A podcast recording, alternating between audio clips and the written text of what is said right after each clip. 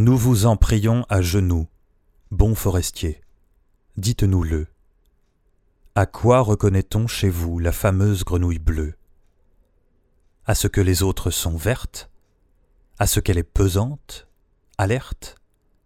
À ce qu'elle fuit les canards ou se balance au nénuphar? À ce que sa voix est perlée? À ce qu'elle porte une houppe? À ce qu'elle rêve par troupes, en ménage ou bien isolée? Ayant réfléchi très longtemps, et reluquant un vague étang, le bonhomme nous dit Eh mais, à ce qu'on ne la voit jamais. Hé, tu viens! C'est l'heure de piano, pianet. Quoi? Mais euh, pas pagno, panier. Quoi? Tu, tu, sais, là, le, le podcast avec le piano et la philo. Ah, piano panier? Quoi? Bonjour à tous et à toutes. Bienvenue dans le premier numéro de Piano Panier. Le texte que je viens de vous lire en introduction était une ballade de Paul Fort, La grenouille bleue. Alors Piano Panier, qu'est-ce que c'est? C'est une suite de lectures de textes, de philosophie ou d'ailleurs, qui vont nous permettre, pendant une petite demi-heure, de réfléchir ensemble à un thème précis. Ces lectures seront accompagnées au piano par le rusé Alexandre Zarea, d'où le titre de Piano Panier, Tout s'explique, tout est clair, le monde est bien fait. Le but de ces lectures, c'est pour vous de vous laisser porter et par la musique et par les textes, et pour nous de vous donner de la matière à penser et à réfléchir. Certains textes sont plus difficiles que d'autres. Attrapez ce que vous pouvez à la volée, laissez votre réflexion vagabonder. Entre chaque lecture, nous reviendrons rapidement sur les idées abordées par l'auteur précédent, ne vous inquiétez pas. Profitez de votre voyage en bus, regardez le paysage, concentrez-vous sur votre recette de cuisine. On réfléchit toujours mieux quand on n'y réfléchit pas. Notre première émission reprendra le thème du festival DLC qui s'était tenu en février dernier au Grand Voisin à Paris et où a eu lieu notre premier essai avec ce format philosophico-musical. Le thème de l'événement était l'art et l'écologie. Aujourd'hui, nous nous poserons donc quelques questions. Qu'est-ce que l'art peut faire pour l'écologie? Qu'est-ce qu'un art écologique? Doit-on faire des films bio? L'art peut-il vous aider à réduire votre empreinte carbone?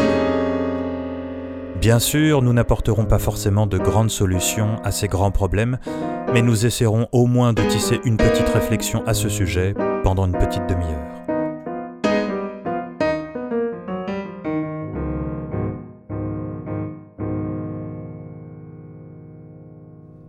Pour répondre à une question, il faut déjà revenir à la base de celle-ci, revenir aux racines, en quelque sorte, et donc à la Terre elle-même. Quel rapport l'être humain entretient-il avec son environnement, avec la nature?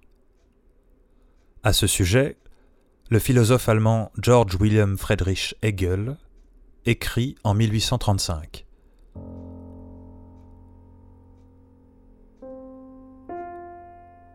les choses de la nature n'existent qu'immédiatement et d'une seule façon. Tandis que l'homme, parce qu'il est esprit, a une double existence. Il existe d'une part au même titre que les choses de la nature, mais d'autre part, il existe aussi pour soi. Il se contemple, se représente à lui-même, se pense, et n'est esprit que par cette activité qui constitue un être pour soi.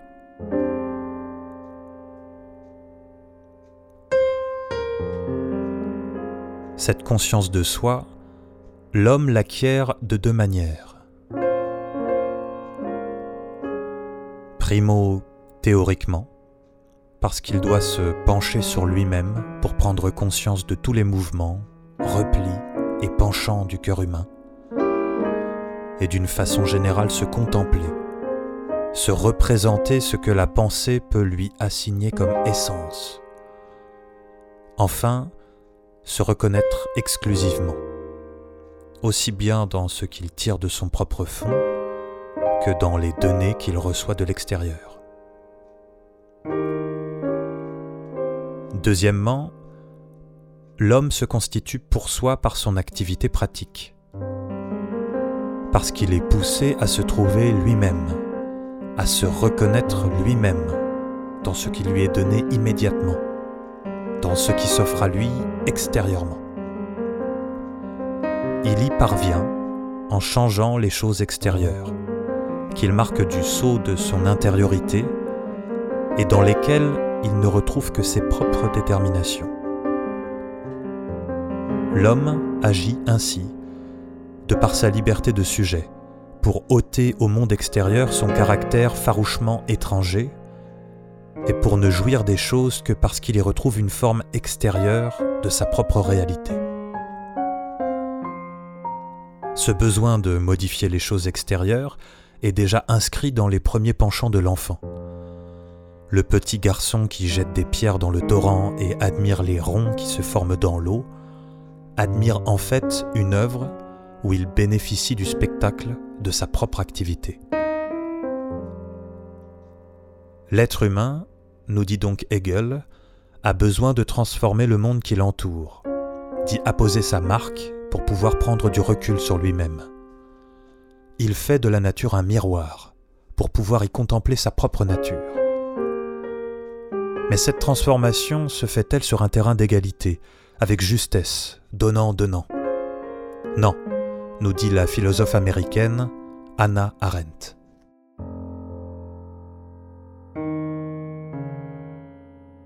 Le matériau est arraché à la nature.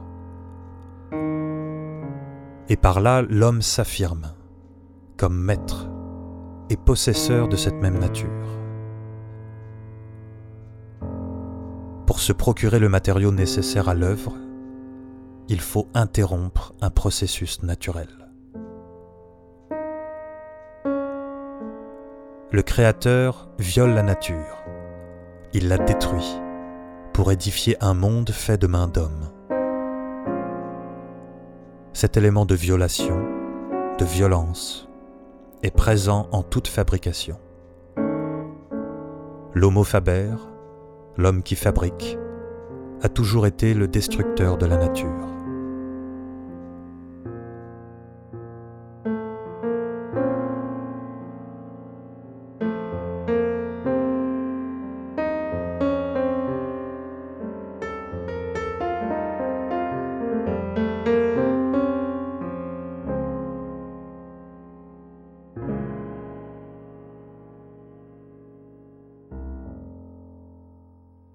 Nous en savons donc un peu plus sur les rapports entre l'être humain et son environnement. L'être humain a le désir premier de transformer la nature pour pouvoir s'y contempler. Cette transformation exprime un rapport de domination, car l'être humain détruit toujours en transformant. Mais si l'être humain peut se voir dans toute transformation, si chaque objet est un miroir, pourquoi créait-il spécifiquement des œuvres d'art? Si une salade de tomates est tout aussi parlante sur la nature humaine qu'une peinture, à quoi bon apprendre la peinture? Encore une fois, Anna Arendt va nous éclairer sur la question avec son ouvrage La crise de la culture, paru en 1961. Tout est une histoire d'objectifs.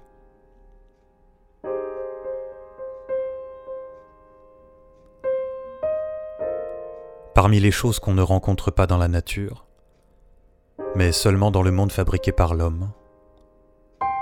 On distingue entre objets d'usage et œuvres d'art.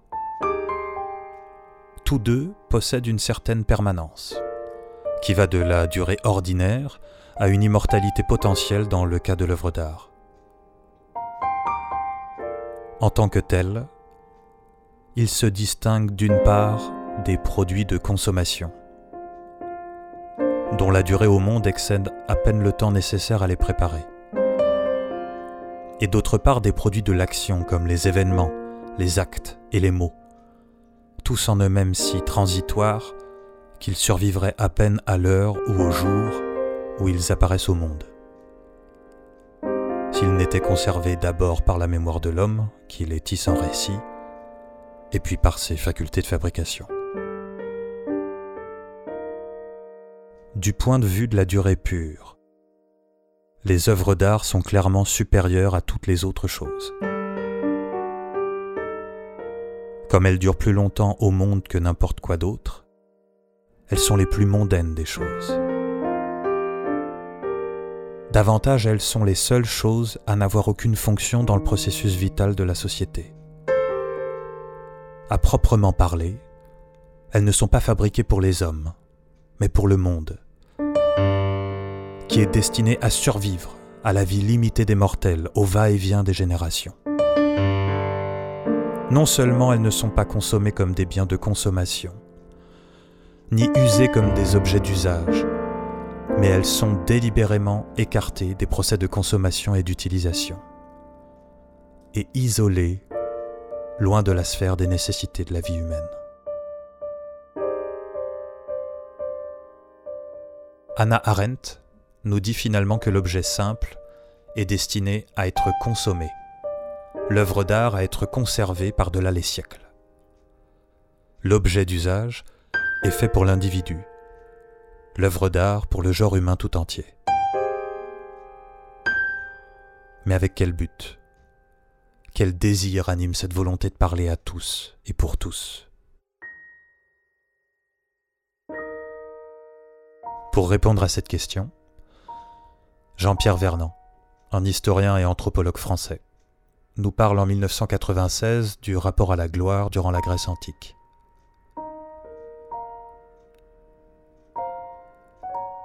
Exister individuellement, pour le grec, c'est se faire et demeurer mémorable. On échappe à l'anonymat, à l'oubli, à l'effacement et à la mort par conséquent, par la mort elle-même, qui, en vous ouvrant l'accès au champ glorificateur, vous rend plus présent à la communauté des vivants, dans votre condition de héros défunt, que les vivants ne le sont à eux-mêmes. À travers l'exemplarité du personnage héroïque, tel que le chant en fait le récit, les valeurs vitales et mondaines de force, de beauté, de juvénilité, d'ardeur au combat, acquièrent une consistance, une permanence, qui les font échapper à l'inexorable déclin, marquant toutes les choses humaines. La survie glorieuse est la présence continuellement maintenue de son souvenir dans la mémoire des hommes.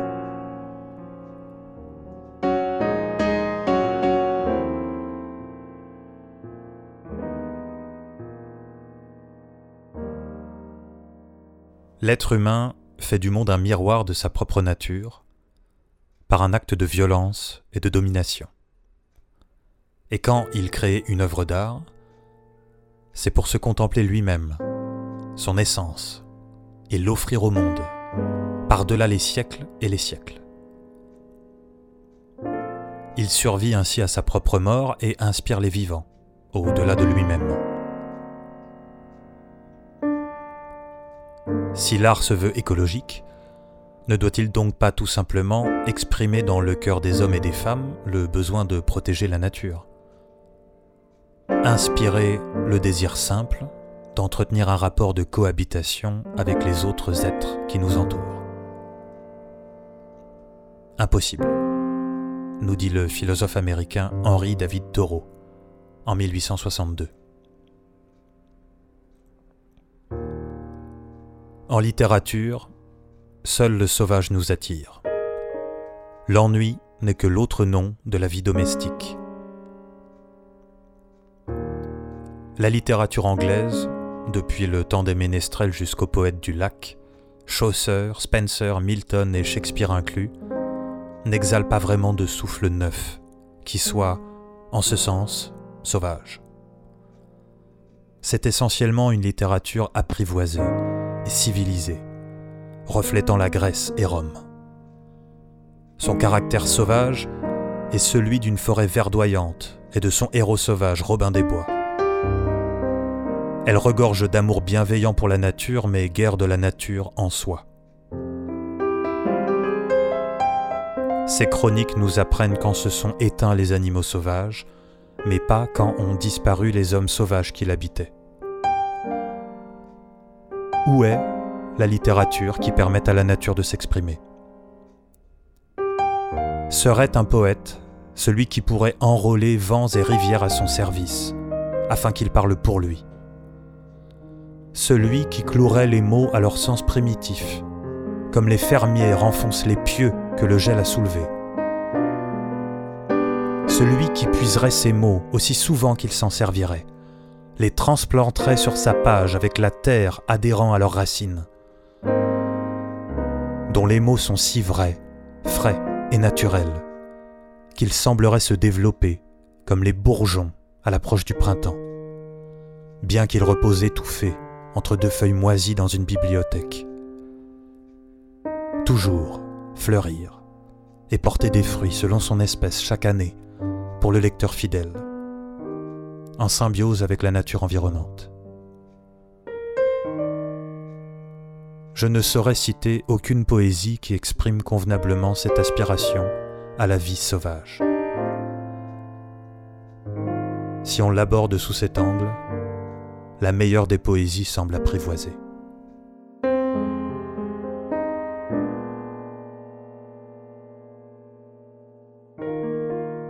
Taureau, aucune œuvre d'art ne pourra profondément et simplement retranscrire la force impressionnante de la nature. Pour faire l'expérience de la nature, l'expérience sensible, esthétique, émotionnelle, il faut se perdre en pleine nature.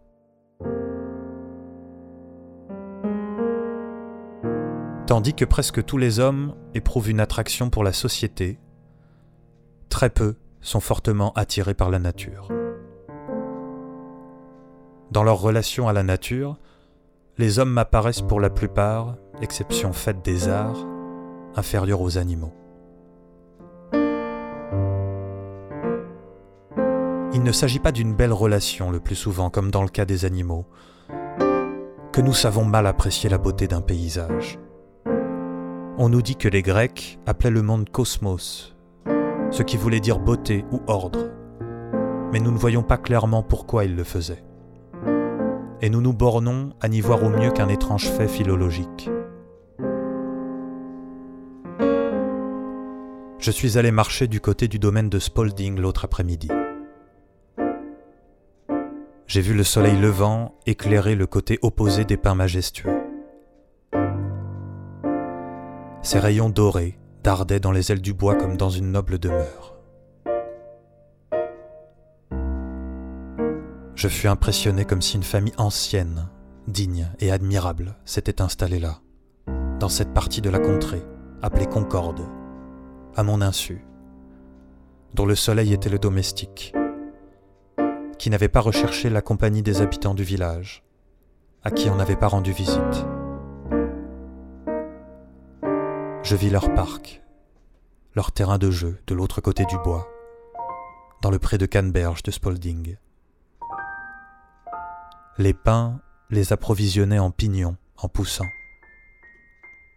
Leurs maisons échappaient à la vue, et les arbres y poussaient. Je ne suis pas sûr d'avoir entendu les bruits d'une hilarité contenue. Ils semblaient reposer sur les rayons du soleil. Ils ont des fils et des filles. Tout va bien pour eux. Le chemin qu'emprunte la charrette du fermier mènent directement à leur domaine, sans que cela les dérange le moins du monde. Le fond bourbeux d'un étang se reflète parfois dans les cieux. Ils n'entendirent jamais parler de Spalding et ne savent pas qu'il est leur voisin. Et ce, bien que je l'ai entendu siffler tandis qu'il menait son attelage dans la propriété. Rien ne saurait égaler la quiétude de leur existence leur blason n'est qu'un lichen. Je l'ai vu peint sur les pins et les chênes. Leur grenier se trouvait à la cime des arbres. Ils ne sont d'aucune obédience politique. On n'entendait pas le moindre bruit d'un quelconque travail. Je ne suis pas parvenu à entendre s'ils tissaient ou s'ils filaient.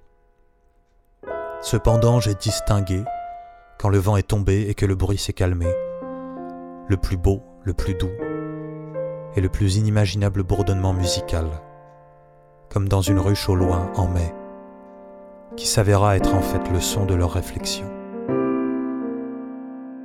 Ils n'avaient pas de pensée creuse, et personne ne pouvait les voir travailler, car leur activité n'était pas enserrée dans les nœuds et les excroissances. Pour Taureau, il faut retourner à cette nature sauvage pour connaître cette révélation quasi mystique. Il faut retrouver cette nature sauvage pour retrouver en nous-mêmes notre nature sauvage. Nous avons l'habitude de dire, en Nouvelle-Angleterre, que de moins en moins de pigeons nous visitent chaque année.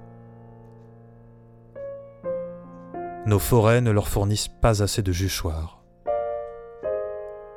il semble que de moins en moins de pensées visitent l'homme dans son développement d'année en année, car le bocage dans nos esprits est laissé à l'abandon, vendu pour nourrir les feux inutiles de l'ambition, ou bien envoyé à la Syrie, et il reste à peine une branche sur laquelle se percher. Elles ne construisent ni ne procréent plus avec nous. En une saison plus clémente, peut-être, une ombre pâle volette dans le paysage de l'esprit, mue par les ailes d'une pensée dans sa migration vernale ou automnale. Mais en levant les yeux, nous sommes incapables de distinguer la nature même de la pensée. Nos pensées ailées se changent en volatiles.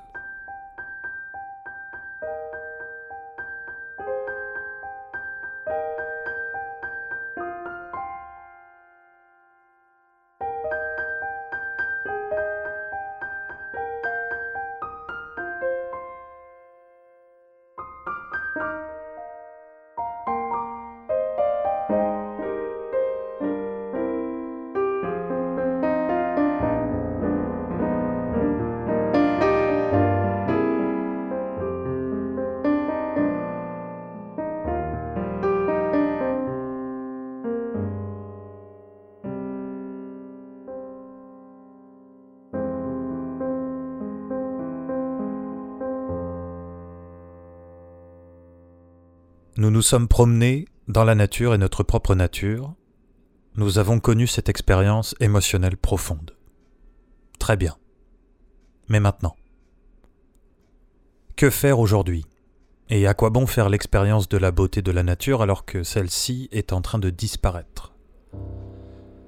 Le système de production capitaliste et consumériste a amené cette force de destruction de l'être humain sur la nature dont nous parlait Anna Arendt un paroxysme inégalé. Si l'homme fait de son environnement un miroir, alors le miroir se brise, et ce que nous y voyons est déchirant. À quoi bon? À quoi bon être porté par ce désir d'écologie alors que tout semble être déjà trop tard? Que peuvent encore faire les artistes? À quoi bon même encore faire de l'art pour des générations futures qui n'existeront peut-être tout simplement pas? C'est le constat que pose le collectif Catastrophe il y a quelques années, avec cette lettre aux allures de manifeste.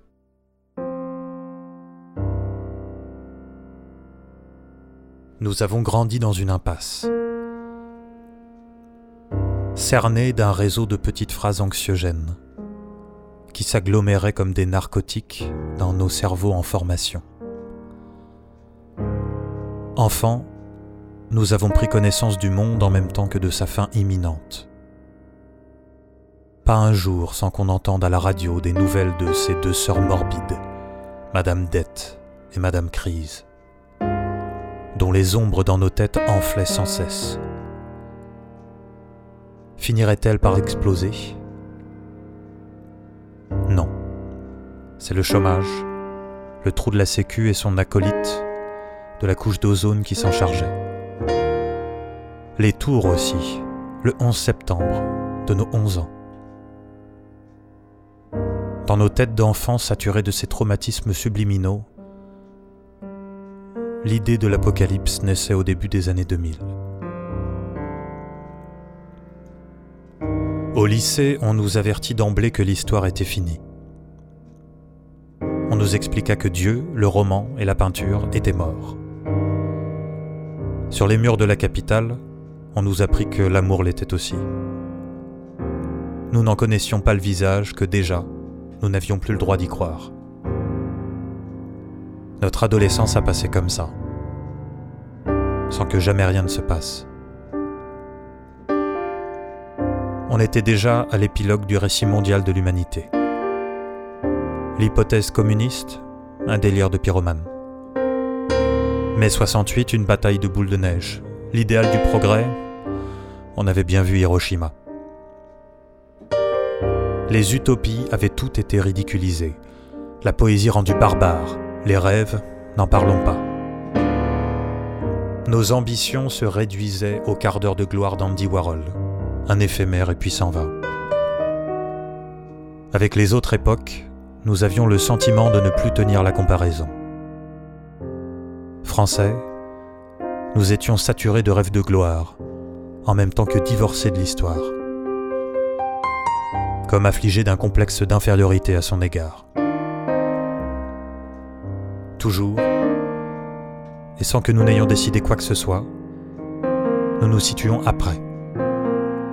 Une génération de retardataires qui se sentaient tout petits en face des statues de pierre.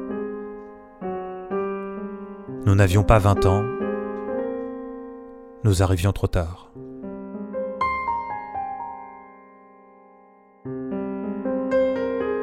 Alors quoi?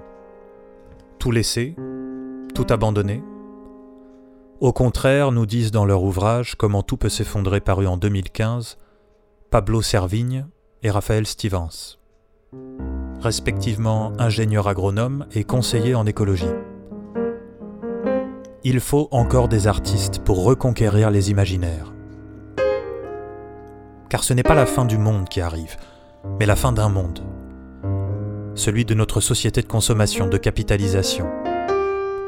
C'est cet imaginaire qu'il faut cultiver à présent.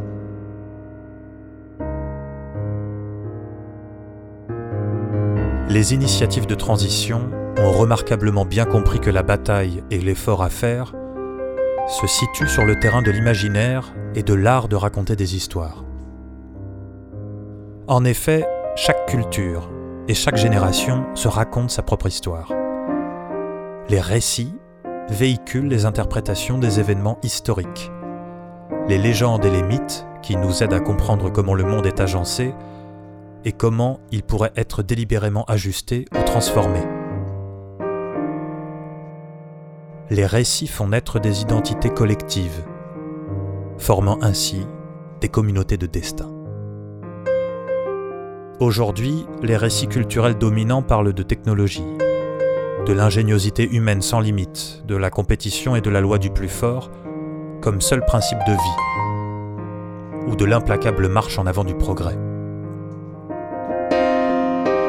Mais c'est une boucle autopoétique, dans le sens que c'est une boucle qui s'auto-entretient. On devient survivaliste parce qu'on croit au mythe de la barbarie, mais en se préparant au pire, on crée une peur chez les autres qui favorise un climat de tension, de suspicion et de violence, qui justifie ensuite le mythe. Tout l'enjeu de la transition serait donc de jouer sur les récits et les mythes pour inverser ces spirales de violence, de nihilisme et de pessimisme.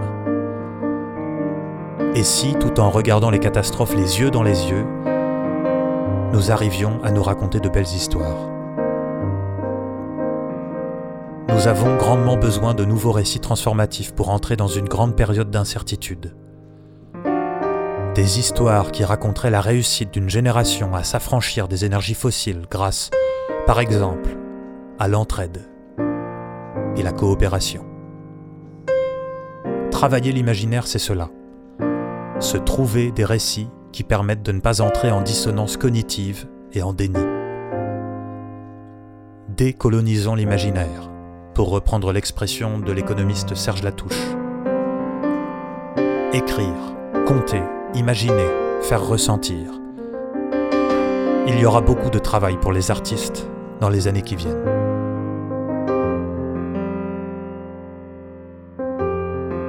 Cet appel de Servigne et Stevens semble avoir été entendu, car c'est ainsi que le collectif Catastrophe conclut leur lettre et notre lecture pour aujourd'hui.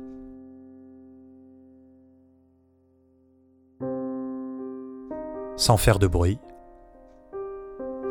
une révolution discrète, locale, et qui ne cherche à convaincre personne, a déjà eu lieu. Nous acceptons désormais d'être sans statut, retirés dans les marges joyeuses, par nécessité comme par choix. L'avenir est pour nous dans les friches. C'est dans les terrains encore vagues qu'adviendra une nouvelle renaissance.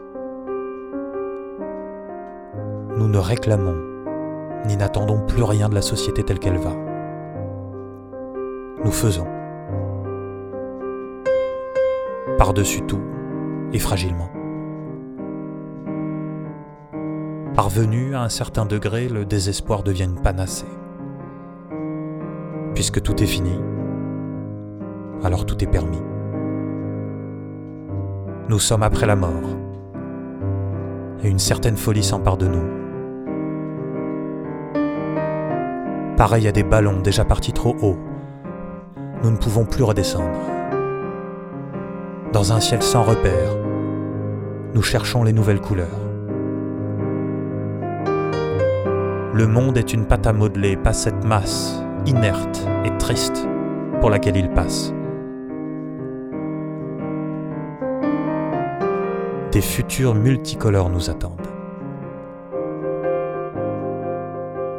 N'ayez pas peur. Il n'y a plus rien à perdre.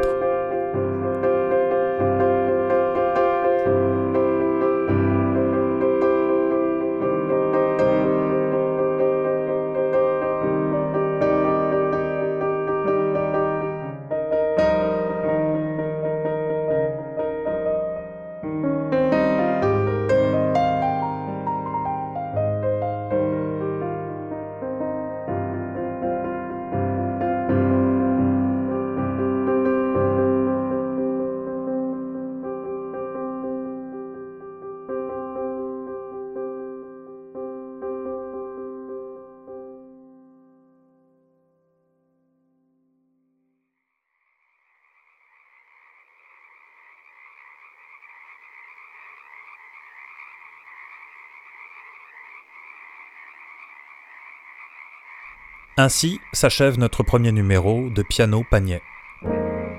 En espérant que vous avez pris autant de plaisir à l'écouter que nous en avons eu à le préparer.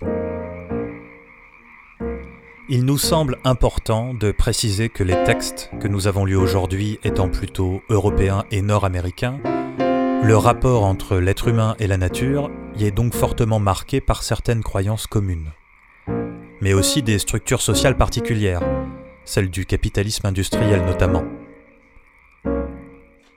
Dans d'autres cultures, d'autres modes de pensée, les questions se poseraient différemment. La différence entre nature et culture se dessinerait autrement, voire n'existerait pas. Le rapport de la société humaine à son environnement ne se développerait pas forcément de la même manière. Si vous avez des textes et des réflexions à apporter autour de cette discussion, n'hésitez pas.